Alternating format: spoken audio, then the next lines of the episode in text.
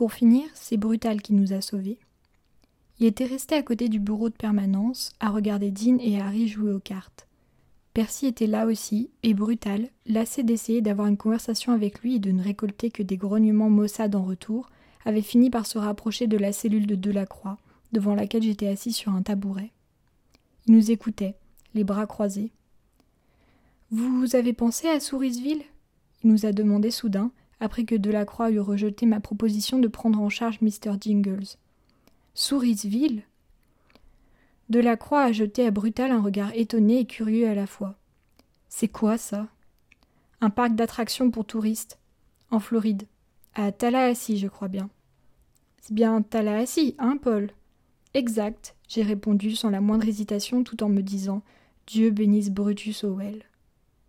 Tallahassee. C'est sur la route qu'on prend pour aller à l'école des chiens. J'ai vu Brutal pincer les lèvres et j'ai pensé qu'il allait tout gâcher d'un éclat de rire, mais il a gardé le contrôle et a embrayé d'un hochement de tête approbateur. Je me suis dit que cette école des chiens ferait plus tard l'objet de plus d'une rigolade. Cette fois, Dell n'a pas relancé la bobine, et pourtant Mr. Jingles attendait impatiemment, ses pattes avant appuyées sur la pantoufle du maître. Le cajun nous a regardés tour à tour, Brutal et moi. Et qu'est-ce qu'ils y font à Sourisville Il a hasardé, timide. Tu crois qu'ils accepteraient Mr. Jingles? m'a demandé Brutal, ignorant de la croix, tout en excitant sa curiosité. Il a l'étoffe, à ton avis? J'ai faim de réfléchir à la question avant de répondre. Écoute, plus j'y pense, plus ça me paraît une fameuse idée. Du coin de l'œil, j'ai vu Percy qui descendait la ligne verte, en passant au large de la cellule de Wharton, une leçon qui, dans le cas de Percy, n'aurait pas besoin de révision et s'adosser contre les barreaux d'une cellule vide pour nous écouter avec un petit sourire méprisant. C'est quoi ce sourire de ville?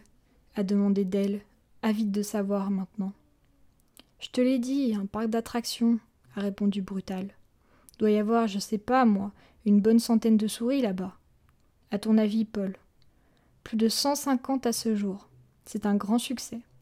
J'ai entendu dire qu'il projetait d'ouvrir un autre parc à Los Angeles. Sourisville West, ça s'appellera. C'est une affaire qui marche. Paraît que les souris savantes, c'est à la dernière mode dans la haute société. Dell nous regardait, la bobine tricolore dans la main, oublieux de sa situation et du compte à rebours qui avait commencé pour lui. Attention, il n'engage que les meilleurs, a dit Brutal.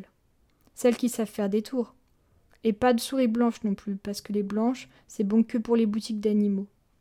C'est pas des souris, les blanches, a dit Delacroix avec force. C'est rien que des joujoux et Brutal, le regard lointain comme s'il revoyait la chose, a repris. Ils ont ce grand chapiteau. Comme un cirque, quoi s'exclamait Dell. Faut payer pour entrer? Tu rigoles? Bien sûr qu'il faut payer. Dix cents pour les adultes, deux cents pour les enfants. Et t'as toute une ville faite de boîtes en bakélite avec des fenêtres en mica pour qu'on puisse voir les souris. Ah ouais Delacroix était en extase à présent. Il s'est tourné vers moi. Des fenêtres en mi quoi en mica. Tu sais, ces petites plaques transparentes qu'il y a sur les poils, pour qu'on voit les flammes. Ah, ce machin Il a tendu la main, celle qui tenait la bobine, vers Brutal pour lui faire signe de continuer, et les petits yeux noirs de Mr. Jingles ont littéralement jailli de leurs orbites pour ne pas perdre de vue son jouet. C'était drôle de voir ça.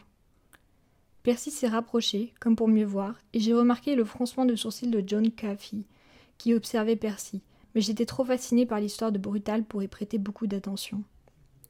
Faut dire que ce que faisait Brutal, compter à un condamné à mort la belle histoire capable de lui faire oublier que c'était pour le lendemain, forçait mon admiration, je vous le dis. Ça, c'est Sourisville, mais ce que les gosses aiment tant, c'est le grand cirque de Sourisville, là où il y a des souris qui font du trapèze, d'autres qui font rouler des petits tonneaux qui entassent des pièces. Ah ouais C'est ça qu'il faut à Mr. Jingles. Les yeux de Delacroix étincelaient et le feu lui était monté aux joues. J'ai pensé à ce moment-là que Brutus Howell était une espèce de saint. Tu vas faire souris de cirque, Mr. Jingles. Tu vivre dans une ville de souris en Floride, avec des fenêtres en mocha et tout. Hurrah Et il a lancé fort la bobine. Elle a rebondi follement contre le mur, a traversé la cellule, passé les barreaux et terminé sa course sur la ligne verte. Bonjour, je m'appelle Lena et je viens de lire quelques pages extraites de La ligne verte de Stephen King. La ligne verte, c'est l'histoire d'un bloc de condamnés à mort dans l'Alabama des années 30 et d'un condamné à mort en particulier, John Coffey. J'ai choisi cet extrait parce qu'il s'agit d'un des moments de légèreté du livre où l'un des condamnés à mort, Delacroix, joue avec une souris qu'il a apprivoisée, Mr. Jingles. Mr. Jingles est un personnage à part entière du roman, on le retrouve jusqu'à la fin.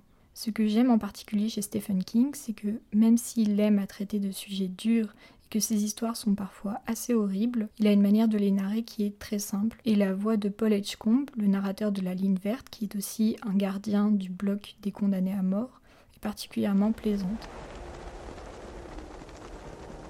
La semaine prochaine, dans Vendredi ou les livres fantastiques, la Terre va trembler. Je vous dis à vendredi.